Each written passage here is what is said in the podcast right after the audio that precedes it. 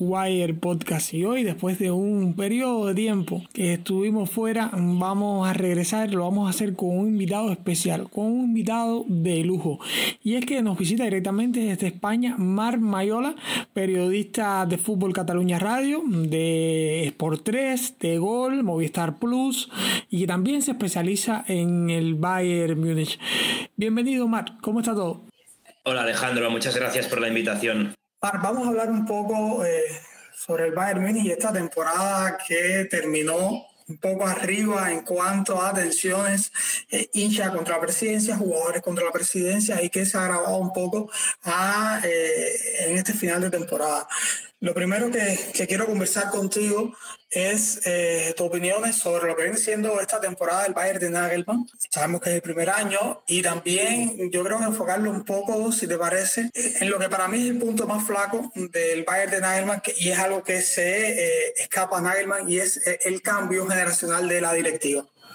Bueno, es evidente que el, que el Bayern está empezando una nueva era en todos los sentidos, ¿no? Durante muchos años Hoeneß y Karl Rummenigge han llevado las riendas del club y ahora está Oliver Kahn como CEO, Herbert Heiner como presidente, Hassan Salihamidzic tiene todavía más responsabilidades como directivo del área de deportes y todo un cambio importante en lo que respecta a la dirigencia de la entidad. Además, un cambio también a nivel de entrenador después de la etapa de, de Hansi Flick, la llegada de Julian Nagelsmann y poco a poco se trata de ir construyendo para tratar de, repetir una, una década de éxitos como ha sido la última en el Bayern. Es muy complicado porque la competencia cada vez es mayor. El Bayern es un club uh, muy particular que está luchando contra clubes Estado y contra clubes que han recibido ayudas estatales durante a, lar a largo de su, de su historia. Y, bueno, y ahí está el Bayern también con su potencial económico que se ha ido conreando con, a lo largo de los años, porque es un club que todo lo que tiene se ha construido, lo ha construido con sus propias manos. Tiene una ventaja en este sentido respecto a los clubes alemanes porque tiene más potencial económico,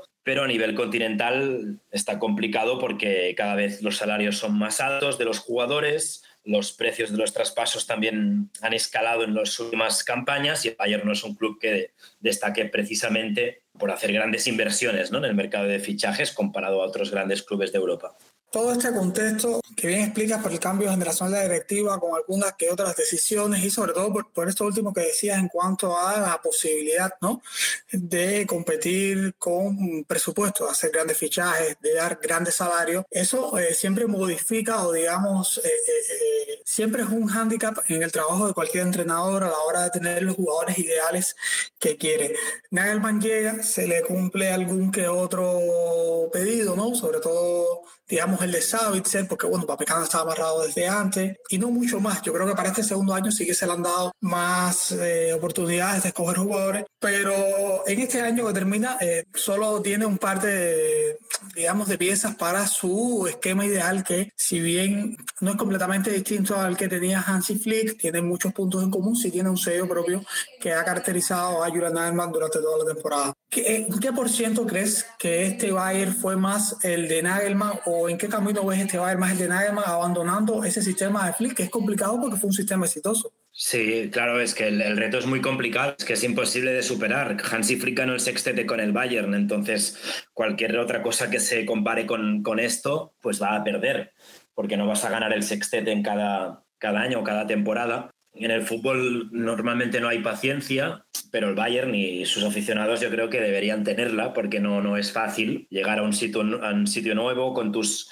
con tus ideas y empezar a entrenar, a transmitir estas ideas a jugadores que lo acaban de ganar absolutamente todo, la mayoría de ellos. Entonces necesita tiempo. En esta primera temporada hemos visto un Bayern que ha rendido yo creo a gran nivel durante la primera parte de la campaña, jugando una gran fase de grupos en la Champions, con partidos a, a gran nivel en la Bundesliga, con el tropiezo de, de, la Pocal contra el Borussia Mönchengladbach, y es verdad que en la segunda parte de la campaña pues el equipo no, no supo mantener el nivel de juego, el equipo perdió algunos aspectos que son importantes o que lo han sido en los últimos años relacionados con el juego del Bayern, el juego del Bayern de Flick incluso, aspectos como, como la estructura del equipo para prepararse ante, ante la pérdida y luego presionar bien, recuperar muy arriba con agresividad, muy cerca de la portería contraria, aspectos como el repartimiento de los, de los espacios en el momento de cargar área para el remate, que el Bayern trabajaba muy bien con Flick y que en los últimos tiempos, en los últimos meses con Nagelsmann no ha sido lo mismo distintos aspectos que, el equipo ha ido perdiendo durante el tramo final de esta campaña y es verdad que las bajas de la regulación también han afectado, sobre todo la de Alfonso Davis, la de León Goretzka y que, y que Nagelsmann está tratando poco a poco de incorporar nuevos matices, nuevos aspectos al juego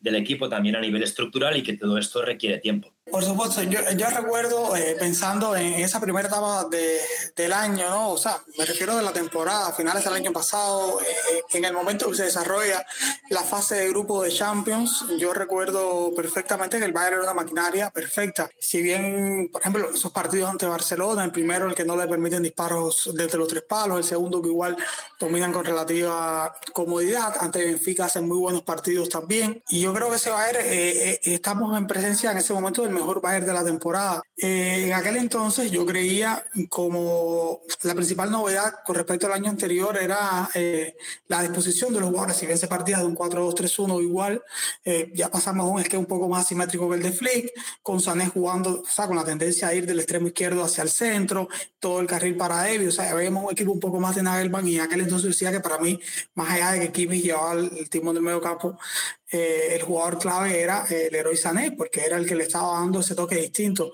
Pero lo de Sané no se explicaba sin Davis. Yo creo que la ausencia de Davis le termina pasando factura. Luego el alemán eh, también Sané eh, empieza a bajar el nivel. Y luego Diamond trata de hacer unos cambios tratando de mantener eso, eh, o sea, mantener un sistema de juego parecido. Y yo creo que el equipo un poco, no sé si físicamente se cae o si los jugadores no terminan llegando a tope. Por ejemplo, Oresca evidentemente no llega a tope a, partidos clave. El propio Kimi tuvo un proceso de la temporada donde estuvo fuera con situaciones extradeportivas. Todos sabemos por la vacuna quizás eh, no estoy en la cabeza de él, pero quizás lo pudo afectar. Nabri fue muy intermitente y Davis eh, regresó, pero no regresó a tope. ¿Cuánto crees que haya eh, de responsabilidad del director, en definitiva, en que la temporada el equipo se le haya caído? ¿O, crees que le pesó más las ausencias o los jugadores que por X o determinado motivo no estuvieron eh, en su forma óptima? Que en definitiva sí fue algo, por ejemplo, que en mérito de él, algo que como contó Flick, en el año del 70 los jugadores todos estaban al 100%. Sí, es verdad, pero claro, hay, cosas que forman parte del azar y que el entrenador no puede controlar. O sea, Nagelsmann no puede controlar que, que, Alfonso Davis pues, tenga una miocarditis asociada a la COVID. O sea, no es culpa de Nagelsmann eso. Tampoco es culpa de Nagelsmann que, que Goretzka tenga molestias uh, y dolores persistentes en la zona de, del menisco, ¿no? en la rodilla. Uh, claro, yo creo que, que Nagelsmann tuvo que que inventar, que crear para solucionar esas, esas bajas, sobre todo esas dos que eran muy importantes a nivel estructural y el equipo perdió, perdió el nivel. Yo creo que fue un tema estructural, no fue un tema de, sistema de vamos a jugar muy ofensivos con, con Coman o Nabri más, sobre todo ellos dos en, los extremos, Coman y Nabri, ah, en los carriles con los tres centrales con carrileros muy ofensivos, para decirlo así, que son extremos en realidad. No, no, creo que fuera un tema de ser un equipo muy ofensivo, sino que a nivel estructural el equipo perdió cosas que le hacían reconocible, lo que te comentaba antes, ¿no? de, de ser un equipo que estaba muy bien preparado ante la pérdida, que podía presionar con mucha agresividad arriba cerca del área del equipo rival y luego volver a someter esos mecanismos para cargar el área y atacar muy bien los espacios, los intervalos que hay entre los defensores del equipo rival dentro del área. En los últimos partidos de la temporada, pues el Bayern no ha sido tan efectivo en esa jugada de llegar incluso a línea de fondo, pase hacia atrás, centro y cargar el área, incluso volver a coger la segunda pelota. Eso el Bayern lo hacía muy bien con Flick y lo hacía bien también con Nagelsmann en el primer tramo de la temporada, no también en el tramo final. Kimmich ha estado muy solo en el centro del campo, también porque el equipo se ha precipitado a la hora de construir juego, ha sido un equipo demasiado vertical, con, con demasiada prisa para, para llegar al área contraria y entonces el equipo no está tan preparado ante la pérdida. Pero yo creo que, que han sido distintos casos. También has apuntado muy bien el tema de Kimmich con, con la vacuna, que seguramente también le, le afectó y, y Kimmich es un jugador muy importante que en algunos momentos no ha estado a su mejor nivel esta temporada y también estoy de acuerdo contigo cuando has hablado de Sané que en realidad ha sido la gran novedad ah, táctica de, de, Nagelsmann, ¿no? ese rol de Sané como 10 y al mismo tiempo de Alfonso Davis para dar amplitud y profundidad al carril izquierdo, que durante el primer tramo de campeonato fue un, gran acierto y así el Bayern jugó grandes partidos, pero se, se sumaron distintos factores, ¿no? la baja de, larga duración de Alfonso Davis y una bajada en el, en el rendimiento muy evidente de San en el tramo final. También, más quería comentar contigo, hay, hay, partidos que lo evidencian, ¿no? Yo creo que, mira, yo siempre he sido un, un completo en el medio de todo ese hate que le hacen a los sistemas. Yo creo que para mí, en mi opinión, no hay sistemas buenos o malos, sino eh, sistemas que se emplean con jugadores capacitados para ello o no, con jugadores ideales para ello o no. Por eso cada vez que yo escuchaba decir a alguien, ¿no? Que el Bayern está perdiendo porque juega con línea de tres, yo decía, bueno, ¿qué tiene que ver con si juega con línea de 10? Eso no, no es un problema. Quizás que no está contando las piezas para aplicar esa, esa línea de tres, no tanto por los centrales, sino por los que pueden complementar. Eh, contra el Bochum, contra el Bochum, por ejemplo, se jugó con línea de cuatro y le cayeron cuatro goles. Eh, por eso yo siempre fui un, enemigo de, de estas eh, afirmaciones que son tan, tan comunes. Pensando un poco en lo que era el Bayern antes, sin, comparar el esquema, vamos a, porque quiero centrar más en jugadores, Marc. Eh, por ejemplo, las riendas del, del, club, por supuesto, la, la, dirección de campos de Joshua Kimi. Pero antes, pensando, eh, tenía, por ejemplo, el apoyo de David Alaba, que era un jugador con una salida de balón tremenda, o sea, jugar con unas capacidades de asociar, de, de, sacar la pelota cuando encierran aquí mis tremenda. Un Goresca que se movía eh, o tenía función de moverse mejor buscando la espalda de la línea de contención, eh, ofreciéndose mejor que creo que lo que hizo esta temporada. Y también, eh, por ejemplo, cuando se ganó la Champions, se jugó con Kimmich a, la banda como lateral, que fue un desperdicio, pero en ese momento era un tema de necesidad, con Thiago, que era otro jugador que dando salida es, o sea, es tramposo tenerlo dentro del campo. Y se juntaba ese triángulo que de hecho parte del gol de, que, le da la Champions Bayern viene por ahí, Alaba, eh, Thiago, Kimi. Estos, los dos primeros jugadores se han, se han, ido, no están ya en el club. Y creo que Kimi queda un poco solo con esa función y a veces eh, pudiera ser hasta un poco, no vamos a decir cómodo, pero sí, digamos que le facilita un poco el trabajo al otro equipo a la hora de tratar de neutralizar el Bayern. O sea, por ejemplo, el mismo Bochum eh, encerró a Kimmich y el equipo se perdía. Yo creo que buscando un nuevo socio, eh, le puso bastantes compases de la temporada a Musiala cerca, porque Musiala también tiene eh, capacidades para sacar el balón. Y yo creo que en función de eso, es para la temporada que viene se ha traído un jugador como Masraoui del Ajax, que se dice que es un playmaker, que es un jugador con una capacidad para desde, desde la, posición de lateral derecho ayudar en la salida, en la construcción. ¿Cuánto crees que pueda eh, ayudar esta clase de jugadores? Por ejemplo, Gravenbridge, que llega también oficialmente ya, está. ¿Cuánto crees que, que le apoyen? O sea, normalmente hemos visto fichajes que no dan el perfil o que han sido un poco raros, pero a mi juicio estos dos son dos fichajes buenos para Nagelman. ¿Cuánto crees que puede apoyar a, a lo que quiere Nagelman en el equipo, este, jugadores de este corte? Bien, el, comentario de entrada es que estoy de acuerdo con, con tu mirada en el sentido que el, que el Bayern de Flick tenía un eje central para dominar el juego, ¿no? para tener el balón, para disponer de él, con Álava, con Thiago, con Kimmich, que aún siendo lateral participaba por dentro y realmente lo has explicado bien el gol en la final de la Champions 2020 contra el PSG es un balón filtrado de Thiago, una recepción en zona interior ya de Kimmich, que controla girando y orienta el juego ya hacia la banda derecha, la descarga de Müller, centro otra vez de Kimmich, en la posición de un interior teórico y el gol, ¿no? Cargando área muy bien, por cierto, porque marca Coman, pero están dentro del área Lewandowski, entra Goretzka, está Müller, están fijando los defensores del PSG, por eso remata solo en el segundo palo ¿no? O sea, es un gol que identifica muy bien distintas virtudes del, del, Bayern de Flick, la estructura con balón, la capacidad creativa por dentro y luego la voracidad para cargar área, ¿no? Que son dos cosas precisamente que el Bayern de Nagelsmann ha perdido sobre todo en el tramo final de esta temporada pasada. Claro, tienes que fichar esos perfiles y no es fácil, ¿no? Porque jugadores del nivel de Álava y Thiago, pues no los vas a encontrar, no los vas a encontrar a un, a un precio razonable. Entonces, y parece además que, el perfil va, por otro camino. O sea, Nagelsmann, por ejemplo, es un enamorado de Konrad Laimann, que es un futbolista distinto a lo que era Thiago como centrocampista.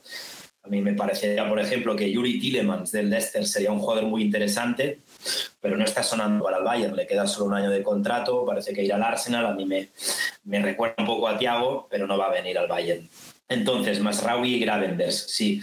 Masraoui es un lateral que tiene una gran virtud, que es muy seguro con el balón y que además tiene esa facilidad para tejer sociedades, ¿no? O sea, se junta muy bien con los jugadores, sobre todo cercanos de su sector. Con Anthony, el extremo del Ajax, formaba una gran simbiosis en la banda derecha. En sus orígenes, Masraoui era centrocampista y tiene esa naturaleza de jugador asociativo y con buen toque de balón. Te puede servir para, siendo lateral, también participar por dentro y elaborar mejor las secuencias de pase.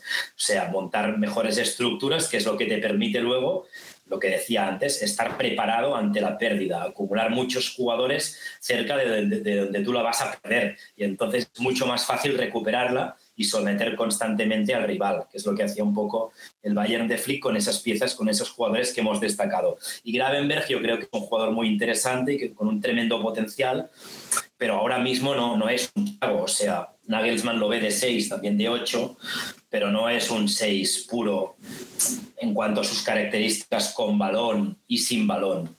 O sea, yo creo que es un jugador que necesita moverse muchísimo, participar a distintas alturas en el terreno de juego, caer a la izquierda sobre todo, lo hacía en el Ajax, y ser muy dinámico, ¿no? Es, más un box-to-box para entendernos que no un centrocampista posicional para ir ganar juego, pero es muy joven y tiene, tiene un grandísimo nivel también cuanto a características técnicas, inteligencia táctica para mejorar y ser un jugador importante en el Bayern. Yo creo que por esto que mencionas de Gravenbrecht es que, es que él está buscando Leimer, ¿no? Que da un poco más el perfil de ese 6, aunque no tenga las características, por ejemplo, que comentabas de Thiago. Eh, Mar, ahora mismo el Bayern, con, con, toda esta polémica que hay alrededor, se ve ahora, al menos yo veo dos futuros, a como lo veo ahora, ¿no? Eh, es un Bayern con Lewandowski y un Bayern sin Lewandowski. Vamos a ver cómo termina esta novela. Al parecer, Sadio Mané va a llegar independientemente de la decisión que se tome con Lewandowski. Parece un fichaje casi cerrado, aunque por supuesto todavía eh, las partes no se han puesto de acuerdo. Me refiero a Bayern y Liverpool. Un Bayern sin Lewandowski pensando, eh, eh, porque con Robert ya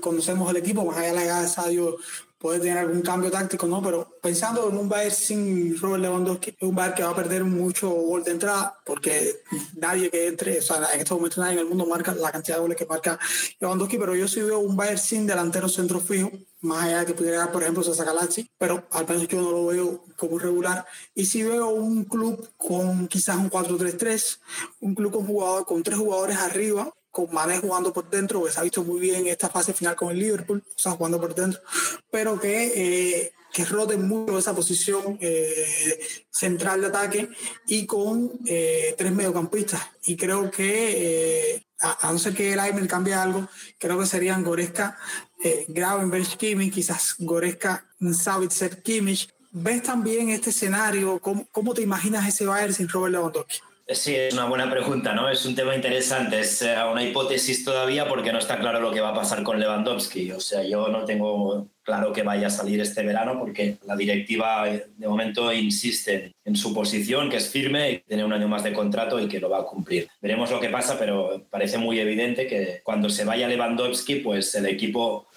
deberá jugar de otra forma, ¿no? Incluso Incluso el tema de Thomas Müller yo creo que va muy, muy ligado al, futuro de, Lewandowski. O sea, Lewandowski sin Thomas Müller no será el mismo jugador y de la misma forma el Bayern sin Lewandowski tampoco será el mismo equipo. Y estoy de acuerdo con tu mirada cuando, cuando hablabas de los perfiles ¿no? que tendría el Bayern en el caso de la llegada hipotética también de, de Mané con Coman, con Sané. A ver qué pasa también con Nabri, porque es otra de las incógnitas, ¿no? Estamos especulando, pero imagínate que el Bayern pues termina con Mané, con Sané, con Coman, con Nabri. Pues tendría delanteros, extremos, jugadores que pueden jugar por dentro, que son muy rápidos, que son enérgicos, que tienen uno contra uno, que van bien al espacio, que pueden intercambiar posiciones y entonces estaríamos hablando de otra manera de atacar, ¿no? No estaríamos hablando de recuperar el registro que te comentaba antes, de ser un equipo muy quirúrgico quirúrgico en el movimiento de cargar área, porque el equipo encontraría otros caminos ¿no? para llegar a la portería contraria, que estarían sobre todo muy relacionados con el desmarque agresivo, ¿no? el desmarque de ruptura vaciar zonas y ocuparlas, ¿no? Con el jugador que está cercano o que llega desde atrás. Y estamos hablando de delanteros que son muy móviles, ¿no? Sería ese, este el escenario y entonces yo creo que Müller perdería importancia. En el momento que Lewandowski salga, pues uh, sabe mal decirlo, ¿no? Porque estamos hablando de una leyenda, de Thomas Müller, pero creo que Thomas Müller debería ya no ser tan importante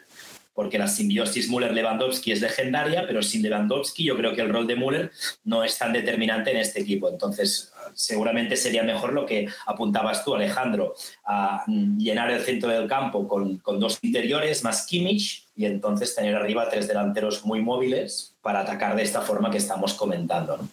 En ese hipotético caso también se sumarían eh, no solo eh, estos dos interiores más estos delanteros, sino también la llegada muy buena por banda que tiene tanto Alfonso Davis como, no lo he visto mucho, pero la que tiene Marraui también. Eh, ahora, Marc, yo sé que esto es un tema ya que de alguna manera sí afecta, por supuesto, el Bayern Múnich, Robert Lewandowski, evidentemente, su relación con el Bayern está rota, al menos en, en la parte, digamos, de, de estima. Eh, no sé, por lo que ha aclarado, el Bayern se mantiene firme en su posición de que no lo va a dejar salir, tiene sus motivos. Esto el Bayern lo ha vivido antes, sucedió con Ribery hace unos años cuando quiso marcharse el Madrid, después Ribery se quedó y conocemos la historia de Ribery, no vale la pena decirlo aquí de nuevo. No fue tan grave, pero el propio Robert hace unos años también quiso ir al Madrid y Uli Jones le dijo, yo está bien, yo te voy a cumplir el sueño, que toda gente me venga a ver el 2 de septiembre, ¿no? Y el mercado todos sabemos que cierra el primero.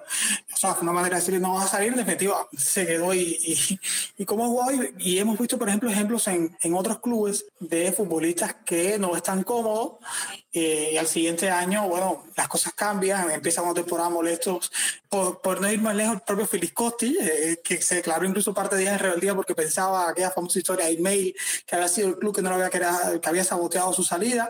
Ya se está hablando de una renovación de Filiscotti, eh, aunque no se ha concretado. El propio Messi en su momento con el Burofax y al siguiente año se quería quedar, bueno, o sea, esta culo se quería quedar, pero el tema financiero del club no permitió reinscribirlo o hacer la ficha nuevamente.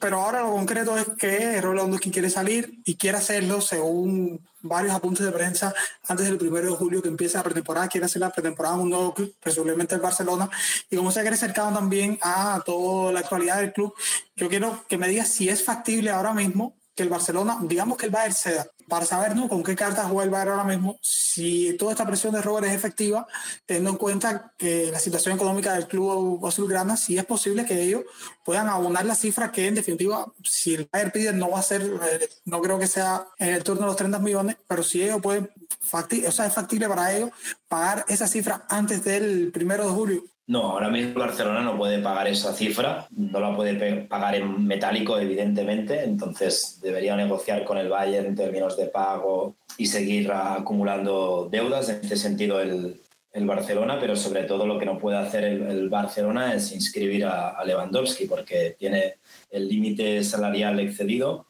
El mismo vicepresidente económico del, del Barcelona comentaba el otro día en una emisora catalana que la masa salarial del, del Barcelona duplica la del Bayern, o sea, el coste de plantilla del Barça es casi el doble de lo que le cuesta al Bayern mantener a sus jugadores, pagar las nóminas, el salario, y el Barça tiene un problema mayúsculo en este sentido, ya lo tuvo la temporada pasada, están intentando activar una serie de, una serie de palancas, dicen ellos, que es vender distintos activos del club, pero más allá de eso también necesitan otras maniobras económicas en cuanto a traspasos de su plantilla, rebajar la nómina de los jugadores para dar cabida a Lewandowski y al par de jugadores que ya, ya han concretado también, que sea Christensen. O sea que Lewandowski yo creo que se ha precipitado, se está equivocando gravemente porque no, no, no está nada claro que el Barcelona al final pueda asumir su fichaje y en realidad se está comportando como un niño de siete años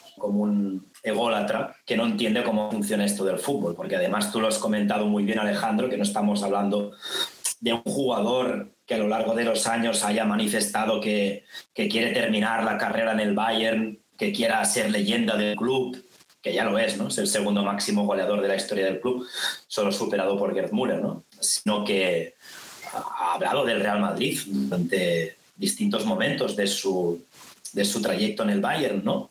Entonces el club, el club tiene la obligación de velar por sus intereses. Si en tu propia liga hay un jugador que está llamado a ser el delantero centro 9 de referencia de la próxima década, pues tu obligación como club es como mínimo hablar con él para sondear las posibilidades de que, en este caso, Erling Haaland pueda incorporarse a tu equipo. Si Lewandowski y sus representantes son incapaces de entender cómo funciona esto del fútbol, pues el Bayern lo que no puede hacer es tratar como un adulto a un, niño de siete años, ¿no? Que, que, se enfada porque el Bayern ha hablado con Haaland. Se enfada porque el Bayern no quiere darle tres años de contrato y un aumento salarial. O sea, no tiene nada que ver eso con, con la lealtad que él mismo pedía, ¿no? Cuando ha estado hablando del Real Madrid durante las últimas temporadas. No tiene nada que ver. Es el jugador mejor pagado del equipo, el Bayern lo ha cuidado durante todas estas temporadas y tiene un año más de contrato y veremos lo que, lo que pasa. Pero yo, si, si fuera directivo del Bayern, sería partidario de establecer una cifra que, en mi opinión, estaría alrededor de los 50 millones de euros y en metálico y si nadie llega a pagar esos 50 millones en metálico, pues hablar con Lewandowski de lo que él quiera hacer, ¿no? Si sigue en ese camino de, de, hablar mal del club en todas las comparecencias públicas, pues a lo mejor te pasas un año en la grada, ¿no? Animando el equipo. Si recapacitas, ves lo que estás haciendo y te disculpas con el club, pues a lo mejor vas a, vas a seguir siendo importante en el campo durante un año más. Yo te, confieso que para mí es imposible estar en desacuerdo con lo que acabas de decir. Yo pienso exactamente igual. Hace unos días escribí para mi Bundesliga y trataba de hacer un análisis desde todas las partes, ¿no? Cómo en todas las partes, porque aquí no hay solo culpables y todas las personas en definitiva velan por sus intereses. Hablaba de cómo lo ve Sahabi, por ejemplo, el representante, y hablaba, por ejemplo, de que en el caso de los representados por Sahabi con, el Bayern Munich la historia ha sido igual. ¿Cómo salió al lado? O sea, ¿qué, ¿qué se manejó de la salida al lado durante mucho tiempo? Falta de estima. O sea, salió diciendo que no era un tema de dinero, aunque en el Madrid cobra más que lo que cobraba el Bayern, que era un tema de estima. Eh, recuerdo que Kirli Coma pasó algo similar con la renovación. No, el Bayern no, no estima a Coman, no estima a Coman, cuando yo creo que más de lo que Bayern ha arropado a Coman con todas sus lesiones es imposible y hasta que Coman no lo despidió con otros representantes no pudo renovar. Y con Lewandowski se está eh, repitiendo el tema, ¿no? La falta de cariño. Es que yo creo que está vendiendo mucho eh, esta historia de la falta de cariño de los directivos y esto es un club de fútbol que tiene intereses, que tiene que velar por su futuro. Esto no es uno, un sitio de citas, ¿no? Eh, al menos yo lo veo así y, y si asumimos para muchos otros contextos de que el fútbol, los clubes son un negocio, no podemos ponernos un poco románticos ahora de que es una falta de lealtad tremenda. Bueno, sí, yo creo que eh, Lewandowski le ha dado mucho al Bayern, pero los, directivos están en la obligación de velar por los intereses futuros del club. También me sucede con el tema de las renovaciones. Eh, Salihamidzic, Nepe, eh, Haider han heredado eh, una política que venía desde Rubén y Uli Jones con el tema de los jugadores de más de 30 años y es eh, la cantidad de contratos que se le hace a jugadores. Y a ellos les ha tocado eh, luchar ahora con tres. Eh, está Lewandowski, está Müller y está Neuer. Y si tú me dices a Lewandowski le ofrecían un paquete distinto al que le ofrecían a Neuer y a Müller, tú dices, bueno, aquí hay un tema de falta de estima del club, pero que el paquete es el mismo, 2024, incluso con pequeña subida de salario como tuvo Müller, no recuerdo si Neuer también eh, mejoró un poco, y una posibilidad de un año más eh, de convenio con el club, y eso a mí me parece perfecto porque al menos yo no consigo darle 25 jugadores, 25 millones a un jugador que ahora sí los vale, pero 2025, con 33, 34 años, tienes una lesión grave y ya no regresas, o cuando regreses no va a ser igual. Y me parece algo inteligente del club y me parece que un jugador profesional a esa altura debería entenderlo ya. Al menos yo la situación la he visto así y, y a lo que quería ir, Mark, era ¿Qué, ¿Qué, opinión te amerita? ¿no? Porque lo que se habla normalmente de la falta de aprecio de los directivos, porque se ha hablado en muchas ocasiones, me parece que es un relato que se está vendiendo bien, no sé desde qué punto sea así o desde qué punto sea algo que gusta que se, que se oiga, ¿no? Sí, bueno, al final la mayoría de jugadores y más a este nivel son egoístas, ¿no? Son, tienen un punto de egolatría importante y en el caso de Lewandowski todavía más, ¿no? Habla como si él fuera más importante que, que el equipo, ¿no? Que, que el club. Thomas Müller tuvo que recordárselo también, ahora que está con Alemania, y dijo justamente eso, ¿no? que, el club está por encima de, los jugadores y que tiene que velar por sus intereses. ¿no? Pero es que es eso, o sea, realmente mm, el mismo Müller y Neuer han renovado un año más porque la política es esta, ¿no? y está muy claro, si, si, va bien la cosa, pues te vuelves a sentar al final del curso y puedes hablar de, de otra renovación, ¿no? Pero él quería condiciones especiales, quería más años de contrato y quería ese reconocimiento, ¿no? que al final también es monetario, ¿no? porque si tienes más años de contrato, pues evidentemente vas a cobrar durante más años, vas a, a recibir más dinero al final. ¿no? Y lo decía Fuentes, al final todo es una cuestión de dinero, ¿no? esa estima. Yo no, o sea, no, no me puedo creer, por ejemplo, si ha escrito que Nabri pues está celoso porque el Bayern encaró primero la renovación de Coman, ¿no? Pues claro que la encarar primero porque es, prioritaria, ¿no? También a nivel de contrato terminaba antes Coman que él, es muy evidente, ¿no? Y la oferta que se ha publicado en Alemania que ha recibido Nabri es, es muy importante a nivel económico, pues todavía no lo tiene claro.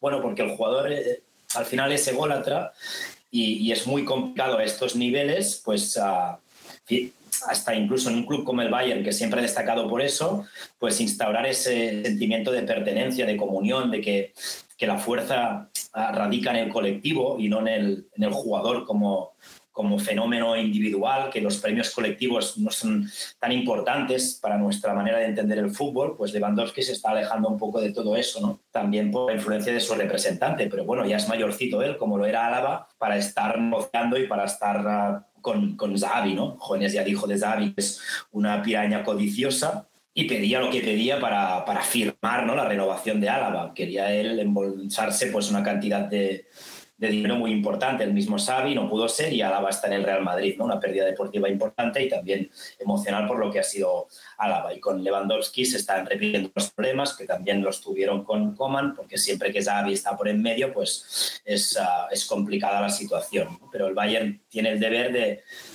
de, de velar por sus intereses, intentar que que la escala salarial del, del, equipo tenga, tenga cierta lógica y al final no, no, puedes tratar a todos por igual porque cada jugador es distinto, ¿no? Pero sí que tú tienes que ser uh, consciente que, que, el club, que el modelo, que, que la visión del club está por encima del interés personal de un jugador en un momento determinado, ¿no? Y que no puedes ceder ante el chantaje de, de representantes. Eh, tocaste un término que quería, ya casi para cerrar, Marc, eh, hablar contigo y es el tema de esta política salarial ¿no? que tiene el, el, club. Una política que se vio, o según se dice, se vio alterada eh, con la llegada de Lucas Hernández hace tres años, a ver, tres, cuatro años. Y también por lo que el Bayern paga por Lucas Hernández. Y yo siempre eh, me gusta analizar lo, cada acción en contexto, ¿no? Eh, Lucas llega a un fichaje en una época prepandemia, con un mercado extremadamente inflado, jugador joven, veintitantos años cortos, con un futuro por delante y con un presente tremendo, campeón del mundo como regular, versátil, excelente lateral izquierdo, excelente central, para mí, a día de hoy el mejor central del club, y llega con un gran sueldo. Y entonces muchas personas han empezado a criticar al Bayern por dar esos sueldos, por ejemplo, que se van bastante por encima de lo que se paga, por ejemplo, en Italia, pero que creo que quedan por debajo de lo que se paga, de lo que queda en, o al menos está equiparado con lo que se paga en Inglaterra y en España. Y es que a mi juicio es la única manera que el club tiene de, eh, aparte de, de ser el Bayern Múnich, ¿no? Pero la única manera que el club tiene de atraer a una serie de figuras, eh, también ese incentivo económico sea importante, porque el Bayern no puede ir y darle 200 millones a un club por un jugador. Entonces tiene que llegar a acuerdos, eh, meterse un poco en el coco del jugador cuando le quede un año, cuando está libre darle un buen sueldo. Creo que es la manera que ha encontrado el club para poder competir con los clubes de Estado. Y eso eh, ha traído un poco de problemas a la hora de eh, renovar otro jugador, porque evidentemente si eres importante, llega alguien, está cobrando 5 millones más que tú, bueno, como hablabas de eh, los egos de los jugadores, quieren equipararse y hasta ahora han equiparado todos los salarios. Imagino que, por ejemplo, para bajar su salario si llega a renovar. Mm, ¿Qué crees de esta política? ¿Crees que fue un error del Bayern, por ejemplo, traerse a Lucas y romper esa escala salarial? ¿O crees que es algo por necesidad del mercado? Bueno, claro, el caso de Lucas destaca especialmente porque el segundo fichaje más caro de la historia del Bayern ya es Sané, que está a mucha distancia de Lucas Hernández, ¿no? que fueron 80 millones de euros. Creo que en el top 100 de fichajes más caros de la historia, el Bayern solo tiene a tres. Diría Lucas Hernández, Sané y no sé si está también Tolisso, no sé si ahora no me acuerdo de memoria, pero no sé si es el tercero Tolisso con 41. Pero es verdad que lo de Lucas Hernández destacó especialmente, pero está muy bien lo que apuntas, que todo hay que ponerlo en contexto. O sea, Lucas Hernández llegó al Bayern por 80 millones de euros el mismo verano que el Manchester United se gastó 87 en Harry Maguire. Es mejor Lucas que, que Maguire. al verano siguiente que, que el Liverpool pagara más de 80 también por Virgil van Dijk en este caso sí que fue un gran fichaje, ¿no? Y que ha sido muy importante en estos últimos años en el Liverpool, ¿no? El central neerlandés, pero el, Bayern, pues, era consciente que necesitaba una figura importante a nivel defensivo, un jugador polivalente que te podía solucionar pues, dos posiciones a la vez, lateral zurdo y central perfil izquierdo, campeón del mundo con, con Francia, joven, y se lo pudo permitir en aquel momento, ¿no? O sea, el Bayern si paga 80 por Lucas Hernández es porque lo puede hacer sin pedir créditos, porque así lo estableció en aquel momento el Consejo de Supervisión. Es verdad que entonces el salario también fue alto, porque todo acompañó en este sentido, ¿no? Precio alto de traspaso, pagando la cláusula, salario alto. Y el problema en este caso será cuando toque renovar Lucas Hernández, que será pronto porque termina en, en 2024, ¿no, Lucas? Claro, entonces si hablamos de una renovación, pues eh, Lucas deberá entender que no, que el Bayern no puede aumentarle el sueldo de manera desproporcionada porque ya llegó con un sueldo alto. O sea, yo creo que el problema no fue eh, en el momento de fichar a Lucas Hernández, que era un fichaje yo creo que necesario y que a pesar de las lesiones está rindiendo a buen nivel, todavía es muy joven, 26 años, sino que el problema podría llegar ahora cuando toque hablar con él para renovarle porque termina en 2024. Veremos si hay ese problema o realmente Lucas se encuentra cómodo en el Bayern y no pide un aumento de sueldo desorbitado, ¿no? Porque entonces sí que el Bayern pues deberá decidir y seguramente le tendrá que decir que no puede pagarle porque ya está cobrando mucho. Y lo otro del contexto es que en el momento que llega Lucas Hernández, la realidad de los centrales, por ejemplo, la jugado lateral izquierdo, con qué centrales contaba el club, no. Boateng Hummels en sus últimos años, Zule con su tema de lesiones, todavía no se había acabado de, digamos, de explotar todo su potencial. A mí, al menos ese fichaje me pareció acertado en ese momento. Por supuesto, si lo ves ahora, con cómo están los precios, pero bueno, Madrid a pagar 100 millones por jugador francés, que es dificilísimo pronunciar, eh, el del Mónaco. Y sí, y la verdad es que, bueno, no sé hasta que, hasta que, o sea, poniendo en contexto un poco este tema de los fichajes, el Barça es un club que normalmente sabe pagar, por ejemplo, ahora mismo las cifras que se están manejando por Sadio Mané me parecen correctas, hay que ver en definitiva eh, cuál es el acuerdo final y eh, estoy completamente de acuerdo con, con, lo que explicas, Marc. Ya para, para cerrar, Marc, lo que me gustaría es ya a modo de, de resumen que me dijeras ¿Qué proyección ves en, en este Bayern eh, a futuro? O sea, a modo de proyecto, eh, con todos estos temas, con todas estas situaciones eh, de los egos, de los jugadores que vienen terminando contrato, de los nombres que llegan, por supuesto, ser, todo es hipotético todavía. Quizás más adelante podamos hacer algún podcast donde ya tengamos nombres propios, pero con lo que se tiene y con lo que parece que se va a tener y con lo que no va a haber, ¿cómo es el proyecto del Bayern Munich de cara a la siguiente temporada? Y por supuesto sé que es muy pronto porque ni siquiera ha empezado el mercado de fichaje. Sí, es complicado responder porque estamos a la expectativa ¿no? de qué va a suceder con Lewandowski y con Nabri, sobre todo. Estamos hablando de los dos ah, grandes goleadores del equipo en estas últimas temporadas. Siempre Lewandowski en primer lugar y luego Nabri, ¿no? Y en función de lo que ocurra aquí y de los jugadores que terminen llegando, si salen ambos o si sale uno de ellos, pues tendremos una mejor perspectiva de lo que pueda suceder. Pero en realidad yo creo que el proyecto es atractivo. O sea, lo dirige, lo lidera Nagelsmann, que es un entrenador capacitado, con conocimientos, con carácter, con personalidad. El equipo yo creo que tiene una buena plantilla y que ya ha incorporado a dos jugadores muy interesantes. Estamos a la espera de que se haga oficial lo de Gravenberg, pero él y Masraoui, titulares en el Ajax de Ten Hag, yo creo que son dos fichajes muy interesantes hay muchos jugadores que todavía están a, una buena edad para jugar al fútbol, jóvenes o en una edad ya madura, que han renovado en los últimos años y que son núcleo importante en el equipo y que van a seguir. Entonces, simplemente será acertar, simplemente entre comillas, ¿no? porque no es tan fácil, ¿no? acertar en los recambios si tienen que llegar de, de Lewandowski y de Nabri, pero más allá de los nombres, yo creo que, que, el equipo que hay y que lo que es el Bayern a nivel de estabilidad como club es para ser optimistas. Nadie te va a garantizar títulos, ¿no? y mucho menos en, en, la Champions, que es realmente muy complicado. Es que estamos hablando que el Bayern casi siempre llega a semifinales, pero que en realidad ha ganado tres Champions en los últimos, ¿qué? 45 años, ¿no? Aproximadamente, desde el 76, que fue la tercera consecutiva, la Copa de Europa en propiedad, Luego tardamos 25 años a ganar la cuarta, 12 a ganar la quinta y 7 a ganar la sexta. No es tan fácil. O sea, lo que hace el Real Madrid en Europa es una rara avis. Nadie más es capaz de, tener esa regularidad levantando